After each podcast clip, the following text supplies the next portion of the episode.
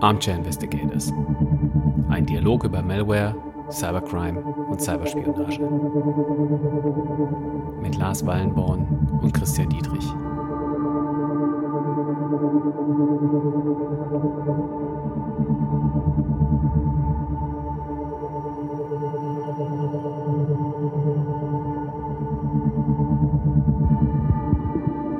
Hallo liebe Cyberfreunde. Mein Name ist Chris und ich bin Informatikprofessor an der Westfälischen Hochschule. Hallo und ich bin Lars. Ich arbeite als Reverse Engineer und Softwareentwickler bei CrowdStrike. Wir wollen uns heute mit einem ziemlich interessanten Ransomware-Vorfall beschäftigen, der sich in Deutschland ereignet hat. Und zwar beginnt die Geschichte am 11. September 2020. Da erleidet eine 78-jährige Patientin ein Aortenaneurysma und sie muss eben schnellstmöglich von einem Rettungswagen abgeholt und in ein Krankenhaus gebracht werden. Und das soll an der Stelle eben das Universitätsklinikum Düsseldorf sein, kurz UKD. Aber das UKD hat sich von der Notaufnahme abgemeldet. Der Hintergrund an der Stelle ist, dass das UKD eben mit einer Schadsoftware infiziert ist und IT-Ausfälle erlebt, sodass eben die Notaufnahme komplett geschlossen werden musste. Der Rettungswagen musste daher in ein Krankenhaus nach Wuppertal umgeleitet werden, das ist so etwa 30 Kilometer entfernt, und dementsprechend auch eine etwas längere Fahrzeit auf sich nehmen. An der Stelle würde ich direkt vielleicht anfangen, mal aufzuschlüsseln, was wir überhaupt meinen, wenn wir Ransomware sagen. Der Begriff ist jetzt schon zweimal gefallen oder so. Dabei handelt es sich um Malware oder Schadsoftware auf Deutsch, die etwas besonders ist in dem Sinne, wie sie ihren Betreibern ermöglicht, Geld zu verdienen. Und zwar läuft das genauso wie bei klassischer Erpressung. Der Erpresser nimmt sich etwas, und will dann Geld dafür, dass er es wieder rausgibt oder sie. Und das läuft so, dass diese Ransomware die Daten verschlüsselt und den Schlüssel, um die Daten zu entschlüsseln, den gibt es nur, wenn man bezahlt. Das ist halt bei so Verschlüsselungsverfahren immer so, oder im Idealfall so, dass man den Schlüssel wirklich braucht, um die Daten auch zu entschlüsseln. Und ähm, ja, dieses Geld wird dann meistens in Kryptowährungen, Bitcoin oder so überwiesen und bezahlt. Dann erhält das, das Opfer der Ransomware den Schlüssel und kann dann im Idealfall die Daten wieder entschlüsseln, hat dann wieder Zugriff darauf. Wenn wir jetzt von Ransomware als einer Art von Schadsoftware sprechen, dann können wir das vielleicht so ein bisschen mal an den drei wichtigsten Dimensionen oder Facetten von Malware festmachen und aufhängen. Ich würde sagen, es gibt drei Dimensionen, nämlich einmal die sogenannte Monetarisierung, also wie wird eine Infektion quasi zu Geld gemacht? Ja, oder im weitesten Sinne zu Wert, nicht wahr? Genau, oder im weitesten Sinne zu Wert. Wenn wir jetzt so an finanziell motivierte Akteure denken, dann wäre es eben Monetarisierung, also zu Geld machen. Wenn wir an gezielte Angriffe oder Spionage denken, dann wären es vielleicht sowas wie die Capabilities. Die zweite Dimension ist Command and Control. Das heißt die Frage, wie wird eine Malware eigentlich ferngesteuert? Wird sie überhaupt ferngesteuert? Und wenn ja, dann funktioniert das beispielsweise über bestimmte Netzwerkprotokolle, ja, zum Beispiel irgendwie über HTTP mit einer eigenen Verschlüsselung oder irgendwie über DNS oder sowas. Da gibt es ja ziemlich abgefahrene Varianten. Und die dritte Dimension ist vielleicht so das Spreading, also die Art und Weise, wie sich Malware verbreitet und zwar insbesondere eben autonom verbreitet. Ein Beispiel wäre da WannaCry, eine Schadsoftware, die sich 2017 eben tatsächlich autonom, also selbstständig verbreitet hat, indem sie versucht hat, verwundbare Rechner zu finden und die dann infiziert hat. Und in diesem konkreten Fall, wenn wir über Ransomware reden, reden wir dann jetzt über Monetarisierung. Und die Monetarisierung für diese Ransomware, die läuft halt so, dass Daten verschlüsselt werden und den Schlüssel gibt es nur für Geld wieder. Und vielleicht noch was anderes. Ähm, es gibt noch ein Konzept, das nennt sich die Cyber Kill Chain. Ähm, das wurde vor vielen Jahren mal entwickelt über so ein White Paper und so. Diese Malware-Facetten sind völlig unabhängig von dem, was irgendwie die Cyber Kill Chain ist. Wir wollen jetzt da vielleicht noch nicht so viel drüber verlieren. Also wir packen was in die Show Notes äh, und dann könnt ihr euch das mal angucken, wenn ihr wollt. Aber ich würde sagen, die Cyber Kill Chain, die behandelt den eigentlichen Angriff, die eigentliche Intrusion und diese Malware-Facetten sind wirklich sehr fokussiert auf die Malware, auf die Schadsoftware, die da eingesetzt wird während so einem Angriff. Vielleicht kommen wir nochmal auf den UKD-Fall zurück. Wir haben so ein bisschen jetzt skizziert, in welcher Situation die Patientin ist und der Rettungswagen. Aber eine entscheidende Frage ist ja, wie kam die Ransomware überhaupt ins UKD? Und damit betreten wir jetzt so vielleicht den zweiten von insgesamt fünf Teilen, in die wir diese Folge aufteilen.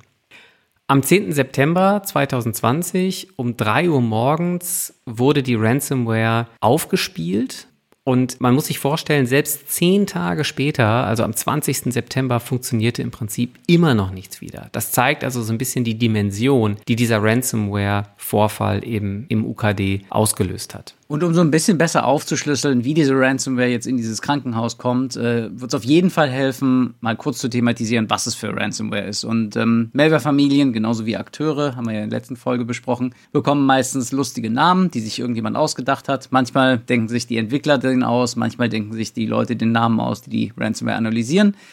Und diese Ransomware hier, die nennt sich Doppelpaymer. Und über Doppelpaymer, die Ransomware und auch die Akteure, die dahinter stecken, da ist sehr viel bekannt. Äh, da werden wir auch einen Blogpost von CrowdStrike, Full Disclosure hier, in den Show Notes verlinken. Es lassen sich Spuren finden, die diese Akteure mit Aktivitäten in Verbindung bringen, die bis in das Jahr 2014 zurückreichen. Über diese Spuren ist es nach wie vor so, dass diese Akteure eben immer mit finanziell motivierten Cybercrime-Aktionen in Verbindung gebracht wurden. Das heißt, wir haben es hier vermutlich mit einer Gruppe zu tun, die eben über viele Jahre hinweg finanziell motivierte Cybercrime-Aktionen durchgeführt hat. Ja, und hier ist es wahrscheinlich sogar noch ein bisschen komplizierter. Man kann bei, bei Malware auch so von Familienstammbäumen reden, so wie bei Menschen oder bei Viren auch. Ich gehe da jetzt einfach mal ins Detail, auch wenn es vielleicht ein bisschen verwirrend ist. Es gab ursprünglich eine Ransomware, die hieß BitPaymer. Ja, ja, das war halt auch eine Ransomware, macht das gleiche, das gleiche Geschäftsmodell wie das, was wir gerade beschrieben haben. Und die wurde betrieben von einem Akteur, von einer Gruppe. Und es ist sehr plausibel, dass sich von dieser Gruppe eine, eine Teilgruppe abgespalten hat und Teile der Bitpaymer Ransomware mitgenommen haben und die ein bisschen verändert haben und dann die Doppelpaymer Ransomware daraus gemacht haben. Und diese Veränderungen, die sind schon sehr groß, also da, die haben da was an der Verschlüsselung verändert und wie die Dateien umbenannt werden auf der Festplatte und so weiter. Aber es gibt halt im, im Code, wenn man die Malware analysiert, so mit Reverse Engineering und so, dann kann man sehr große Überschneidungen zwischen den beiden Familien, zwischen der Doppelpaymer Ransomware und der Bitpaymer Ransomware äh, feststellen. Und dann, in so einem Fall redet man davon, dass diese beiden Malware-Familien verwandt sind. Jetzt in dem Fall ist ne, die Bitpaymer Ransomware quasi die Elternfamilie von der Doppelpaymer Ransomware. Jetzt ist die Doppelpaymer Ransomware Familie ja schon ein paar Mal eingesetzt worden. Wissen wir was über die vorherigen Lösegeldforderungen, die da so gesehen wurden, Lars? Ja, genau. Das ist auch in dem Blogpost öffentlich dokumentiert. Also, die haben in einigen Fällen, also es sind ein paar Fälle bekannt, unter anderem einer, wo äh, so bis zu 100 Bitcoin gefordert wurden. Das, die hatten damals einen Marktwert von äh, 1,2 Millionen US-Dollar. Und es gibt auch Fälle, wo weniger gefordert wurde, so zwei Bitcoin, das sind dann 25.000 Euro, äh, Dollar. Und äh, darauf kommen wir aber gleich nochmal zurück, warum diese Forderungen überhaupt so verschieden groß ausfallen können. Und das ist vielleicht ein erstes Indiz, dass wir es hier mit einer Form von organisierten Akteuren, organisierten Gruppen zu tun haben. Versuchen wir uns nochmal in die Lage zu versetzen. Also, das UKD ist infiziert. Wir wissen jetzt, wie die Ransomware in das Universitätsklinikum kam. Aber wir wissen noch nicht, wann denn eigentlich die initiale Infektion erfolgt ist. Also wann hat sozusagen der Akteur das erste Mal die Kontrolle über einen Rechner sozusagen äh, im UKD gehabt. Nach allem, was öffentlich bekannt ist, ist das über eine Schwachstelle im Citrix VPN-Server passiert. Eine recht bekannte Schwachstelle, weil sie eben sehr weit verbreitet war. Ähm, die sogenannte Shitrix-Schwachstelle. Der genaue Zeitpunkt ist unklar. Allerdings wurde diese Schwachstelle im Dezember 2019 bekannt und wohl auch in der Zeit häufig für Infektionen genutzt.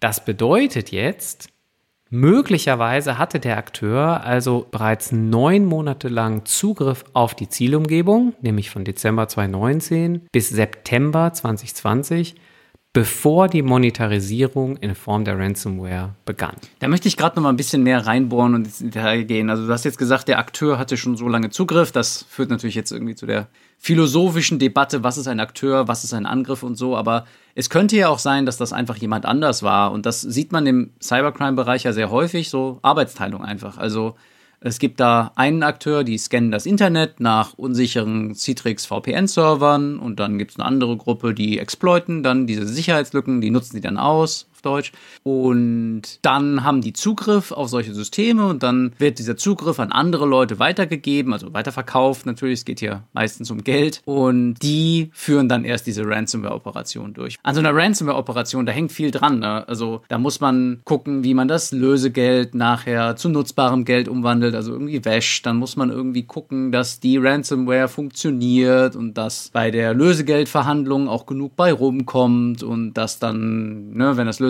bezahlt wurde, auch die Daten wieder da sind und so weiter. Also das ist super viel Arbeit. Deswegen ist es auch sehr verbreitet, dass da mehr als eine Gruppe dann beteiligt ist. Ne? Also eine schafft den Zugriff und eine andere Gruppe führt dann den eigentlichen Angriff aus. Und damit haben wir auf jeden Fall die drei definitorischen Merkmale von organisierter Kriminalität erfüllt. Die sind nämlich eben das planmäßige Begehen von Straftaten, das ist hier auf jeden Fall erfüllt, weil eben diese Gruppe mehrfach mit der gleichen Ransomware irgendwie aktiv geworden ist. Und diese Straftaten müssen eben einzeln oder in ihrer Gesamtheit von erheblicher Bedeutung sein. Das ist, glaube ich, in Anbetracht der Lösegeldforderung äh, auf jeden Fall erfüllt oder auch der Schäden, wenn also so ein Krankenhaus über zehn Tage lang stillsteht. Und äh, wenn eben mehr als zwei Beteiligte auf längere oder unbestimmte Dauer arbeitsteilig zusammenwirken. Und diese Arbeitsteilung hast du ja gerade nochmal so ein bisschen dargelegt. So, jetzt haben wir sehr viel über, über das Geld geredet und den Schaden, der da verursacht wurde, aber wir haben ja eigentlich angefangen mit der Patientin, die da nach Wuppertal umgeleitet werden musste in eine andere Uniklinik, weil das eigentlich Schlimme, und das führt uns jetzt in unseren dritten Teil hier über, ist, dass diese Patientin dann in diesem Krankenhaus in Wuppertal gestorben ist.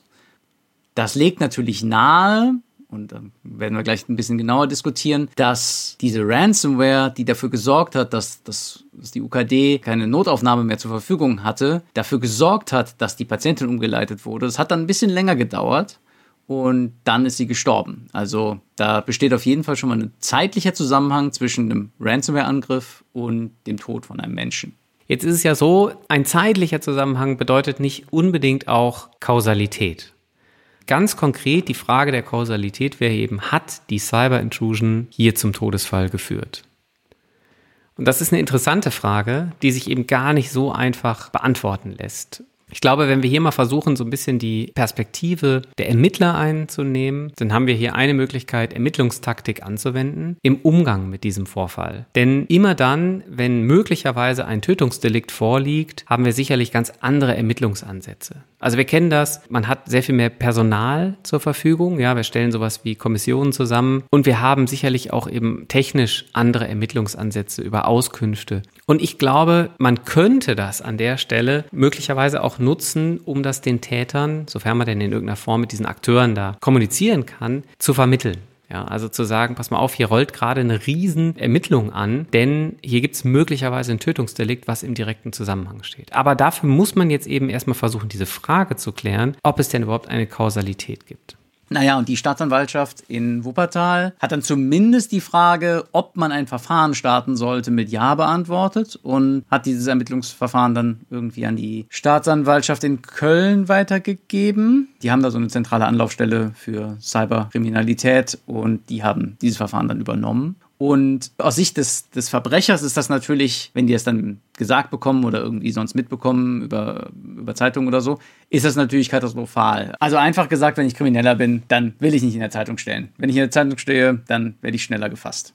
Da würde ich jetzt gerne noch auf eine Kleinigkeit eingehen, nämlich es gibt andere Ransomware-Operationen, die stehen in der Zeitung, die geben sogar, da geben sogar die Leute, die dahinter stehen, Interviews, halt natürlich anonyme und so. Bei denen ist aber das, ich sag mal, das Geschäftsmodell ein ganz anderes. Also da kommt zum Beispiel die R-Evil Ransomware in den Kopf. Das ist eine Ransomware, die wird seit 2019 betrieben. Und das ist nicht nur eine Ransomware, sondern etwas, das nennt man in Fachkreisen auch Ransomware as a Service. Und die bieten die Dienstleistung an, für andere Kriminelle den schweren Teil von Ransomware für die zu übernehmen. Und in so einem Fall will man natürlich in der Öffentlichkeit stehen, damit man Kunden hat. Und die Kunden sind zwar jetzt auch Kriminelle, aber die, ja, ich weiß gar nicht, worauf die alles so achten, aber ich denke mal, so Street Cred gehört irgendwie dazu. Und wenn da jemand große Interviews gibt und damit prahlt, wie fähig sie sind und so, dann ist das wahrscheinlich gut fürs Geschäft. Das heißt, wir, haben, wir können hier so zwei Ransomware-Familien und die dahinterliegenden Akteure mal so ein bisschen kontrastieren. Wir haben also auf der einen Seite Doppelpaymer,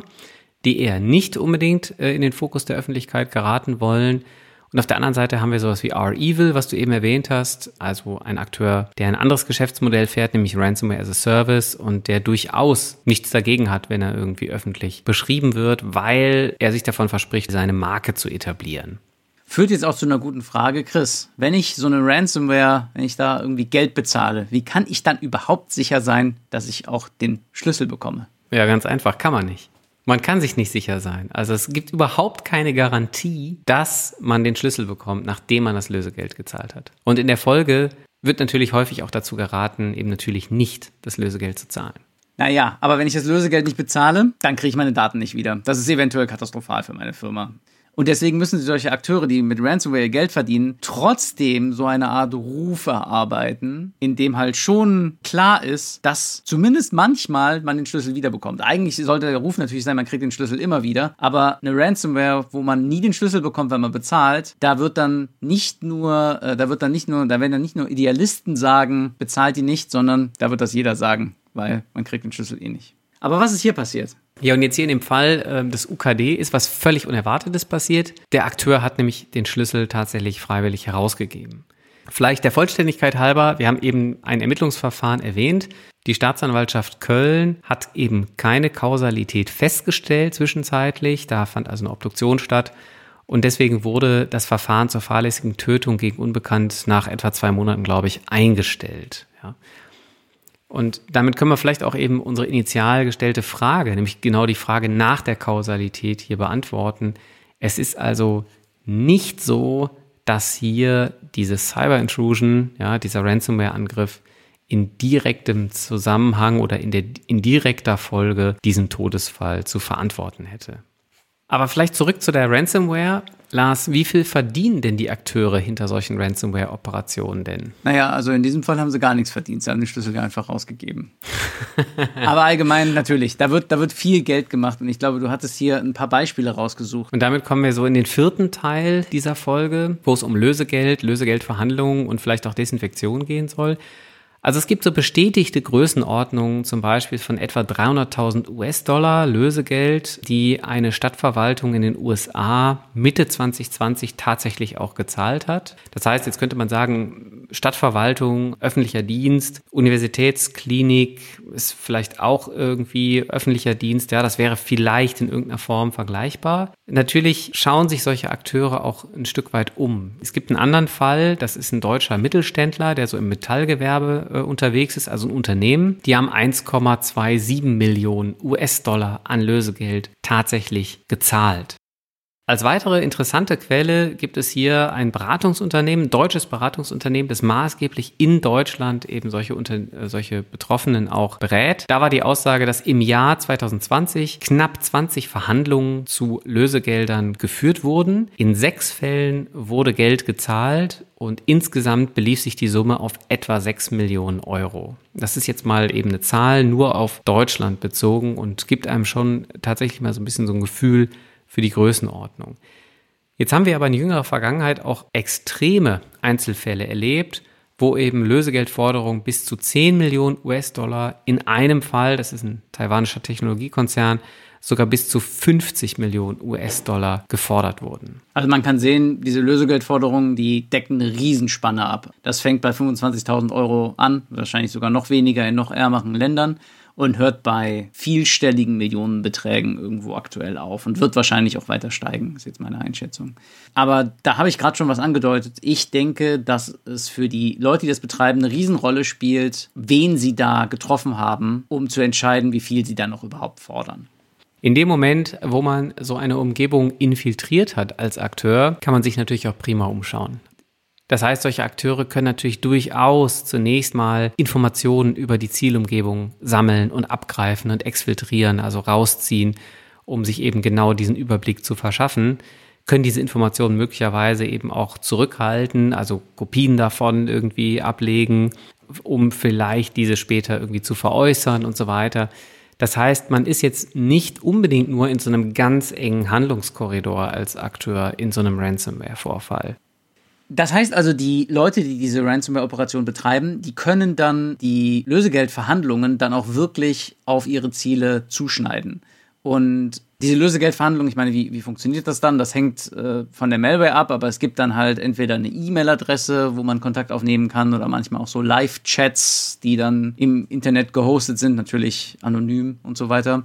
Und dann muss halt jemand in der betroffenen Organisation, in dem Fall jetzt der von dem Krankenhaus, mit den Kriminellen in Verbindung treten und diese Verhandlungen führen. Und das ist eigentlich ein eigener Beruf, so ein bisschen wie so Verhandlungsführer bei der Polizei in so Geiselnahmesituationen, die kennt man ja aus irgendwelchen Filmen oder so. Wenn wir uns jetzt nochmal in die Rolle des UKD versetzen, dann können wir uns mal fragen, wie geht man als Verantwortlicher eigentlich damit um, wenn man jetzt den Schlüssel bekommen hat? Also wir haben ja gelernt, der Schlüssel wurde herausgegeben, aber traut man den infizierten Systemen eigentlich noch? Also selbst nach der Entschlüsselung. Die Systeme sind ja eventuell eben weiterhin kompromittiert. Das halte ich für eine eben sehr interessante und total schwierige Frage. Es gibt hier eine gewisse Ähnlichkeit zu Backup- und Restore-Prozeduren. Solange man das Restore nicht getestet hat, weiß man nicht, ob einem das Backup überhaupt irgendetwas bringt. Und in dem Fall eines Ransomware-Angriffs, wie hier im UKD, da hat man eben keine Systeme, an denen man ausprobieren könnte. Man hat zwar den Schlüssel und möglicherweise eine Software zum Entschlüsseln bekommen, aber von den 30 verschlüsselten Server, welchen nehme ich denn dann, um auszuprobieren, ob das funktioniert? Man will ja eben nicht riskieren, dass man im Versuch der Entschlüsselung die Daten unwiederbringlich löscht. Oder abgesehen davon, was man macht, wenn man den Schlüssel bekommt, nämlich dann kriegt man meistens irgendwie eine weitere Software, wo man den Schlüssel dann eintragen muss und dann werden die Daten hoffentlich entschlüsselt, wenn alles ideal läuft, wie du gerade gesagt hast, Chris.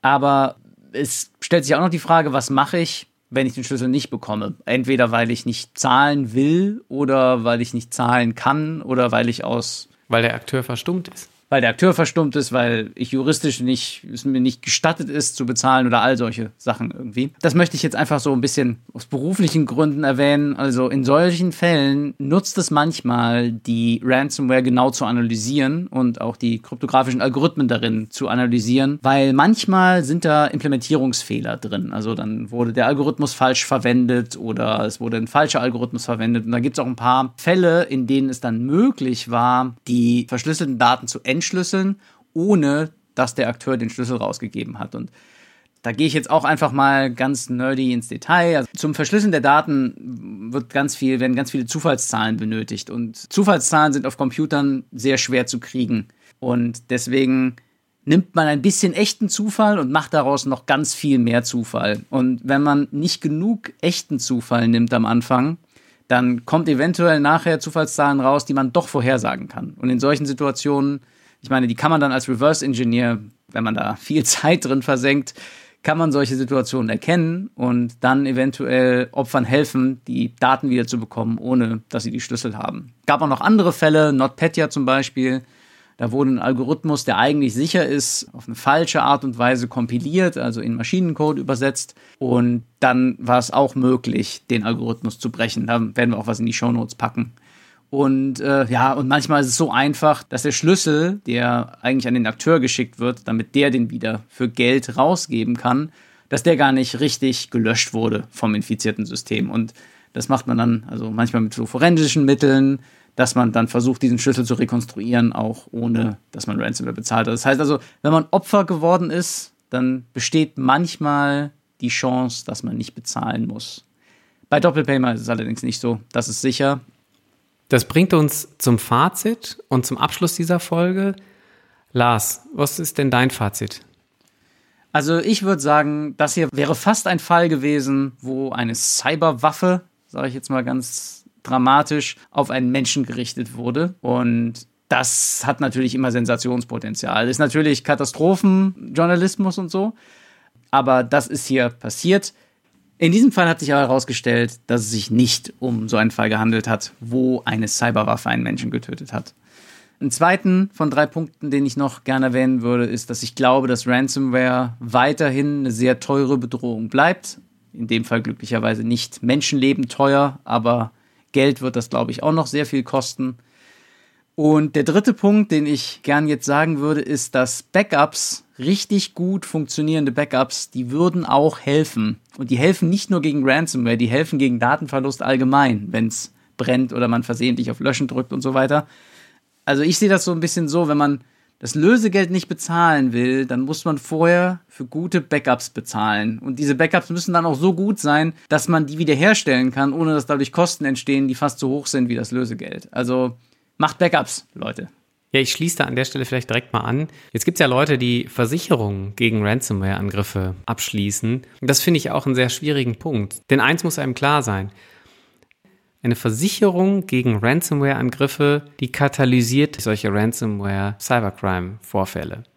Denn letztlich bezahlt nur jemand anders für mich und ich könnte stattdessen auch einfach versuchen, funktionierende Backups und Restore-Prozeduren zu etablieren und könnte das Problem vielleicht auch auf andere Art und Weise versuchen in den Griff zu bekommen. Ich glaube, wenn wir so ein bisschen einen Ausblick uns trauen oder vielleicht so ein bisschen den Blick schweifen lassen über andere ähnliche Vorfälle, dann ist das definitiv kein Einzelfall. Also wir haben kürzlich in Südwestfrankreich einen Fall gehabt, wo ein Krankenhaus mit Ransomware wieder angegriffen wurde. Wir haben mehrere US-Krankenhäuser im Herbst 2020 gehabt, die betroffen waren, also bis zu sechs. Das heißt, das ist definitiv kein Einzelfall, auch wenn so ein Moratorium so rumgeistert, dass Ransomware-Akteure angeblich Krankenhäuser aus aussparen würden. Wenn wir versuchen, ein bisschen was Positives hier dem Fall abzugewinnen, dann, ja, es ist eben kein Beleg für einen Todesfall, der durch eine Ransomware verursacht wurde. Und das Zweite, man hat als Verteidiger auf jeden Fall eine Chance, denn auch hier hat es eben wieder eine schlummernde Infektion gegeben oder höchstwahrscheinlich, wenn wir also uns nochmal vergewissern, dass zwischen Dezember 2019, also vermutlich der späteste Zeitpunkt der initialen Infektion, und September 2020, ähm, also etwa neun Monate, vergangen wurden, bis der Ransomware-Angriff zugeschlagen hat. In diesem Sinne, wir hoffen, euch hat diese Folge gefallen und würden uns freuen, wenn ihr beim nächsten Mal wieder einschaltet. Genau. Und wenn ihr Backups macht. Bis dann.